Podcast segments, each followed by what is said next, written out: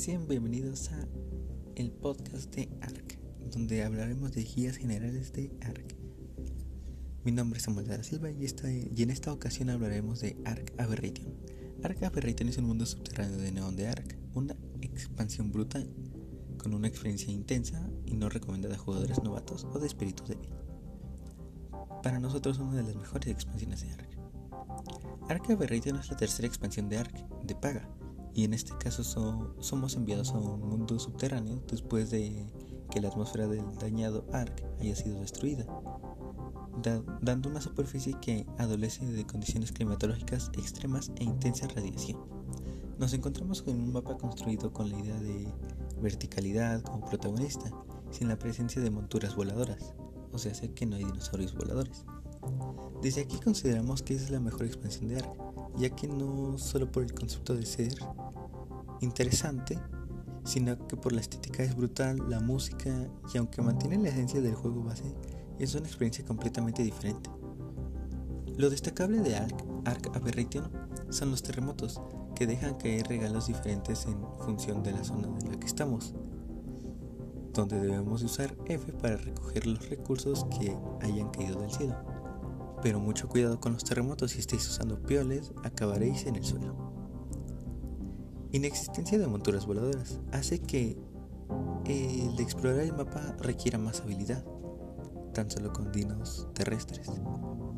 Múltiples biomas. Notablemente hay diferentes biomas en este mapa, tanto como zonas de radiación, que se necesitan trajes especiales para lidiar con esta, así como zonas específicas de agua, tierra, etc. Existen también temporadas donde los ciclos de noche y día varían significativamente, al igual que versiones aberrantes de dinosaurios, en cuales los casos son diferentes a los dinosaurios normales.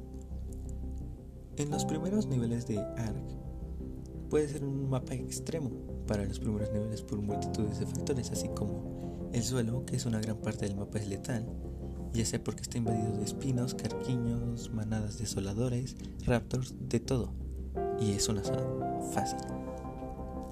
A causa de que los biomas bioluminiscentes son zonas bastante complejas y la superficie inhabitable, hay un movimiento frecuente de jugadores por toda la zona fértil, que es la inicial. Hay escasez de agua, en gran parte en las zonas alejadas del lago fértil. Al igual hay setas peligrosas por doquier, ya sean alucinógenas, radioactivas o simplemente acuáticas. Aún así, si quieres empezar en Arca Aberration, la experiencia es divertida, a la par que desafiante. Pero en la mayoría de los casos no te recomendamos que iniciaras por este mapa, sino por The Island, el inicio de la historia. Si empiezas aquí, te recomendamos aparecer en el portal, no es verdad que sea más fácil, pero tiene muchas notas de explorador relativamente juntas, que si las combinas podrías subir de nivel muy rápidamente con un poco de fabricación, y podrías obtener puntos de velocidad que te permitirían no morir cada 15 segundos. A partir de aquí no hay una clave clara que podemos darte, salvo que intentes estar lo más alto posible. Las inmediaciones del lago fértil son asequibles, pero tu base será radiada antes de que pienses en montarla, así que explora bien para encontrar sitios más escondidos. La clave del mapa. El punto clave del mapa es la verticalidad. Arca Berriti nos invita a que exploremos el mundo pisando el suelo con moderación. Esto puede verse claramente en los objetos específicos que podemos fabricar aquí, a saber como piolets, escaleras despegables, portátiles, tirolinas, trajes con alas para planear, Así pues, veas una zona complicada para pasar, mira hacia arriba para buscar alternativas. Sube y vuela. Puedes utilizar tu ballesta con ganchos para crear tirolinas entre varios puntos y luego lanzarte a través de estas, usando la E o Y. Puedes fabricar un motor para ponerte en el pantalón que lleves y poder subir a través de las tirolinas, ya sean naturales o creadas por ti. También puedes usar piolets para alcanzar ciertos niveles superiores. El mapa tiene muchos e ir ras del suelo, cerca de los cuerpos del agua, suele ser lo más complicado. Pero sin duda, una de las grandes claves de este mapa es domesticar un asolador. Este extraño mamífero puede subir y bajar a través de tirolinas, y esto aquí es excepcionalmente útil. Y ahora entiendes dónde te metes. Podemos dividir Arca Berriton en zona fértil, zona biomolescente, zona de núcleo fundido y superficie y acceso, y acceso a la superficie. Te recomendamos que bueno, te mantengas en zonas fértiles o zonas biomoliniscentes, porque son las más sencillas, entre paréntesis.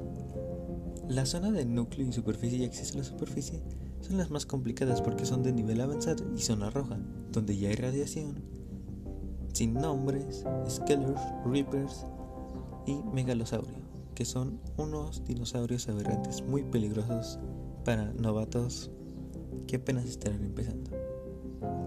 Las setas, existen diferentes setas. Aquí existen setas ásperas, hongos acuáticos, setas áureas y setas agrias. Las setas ásperas evitan el mal viaje o envenenamiento producido al inhalar esporas, tras pisar una seta que dijimos que no pisaras. Hongos acuáticos evitan que descienda tu nivel de agua cuando las consumes, útil cuando no tienes un cuerpo de agua cerca. Setas áureas, como, como las Simberries, pero lo bestia.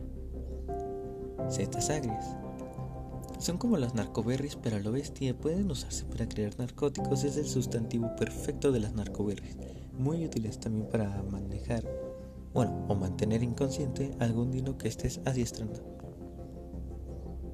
Bien, sin, más, sin nada más que decir, aquí finalizará el podcast de Aberriten. Hay más datos curiosos, pero esta es la guía general para que aprendas a sobrevivir siendo novato o iniciando a jugar.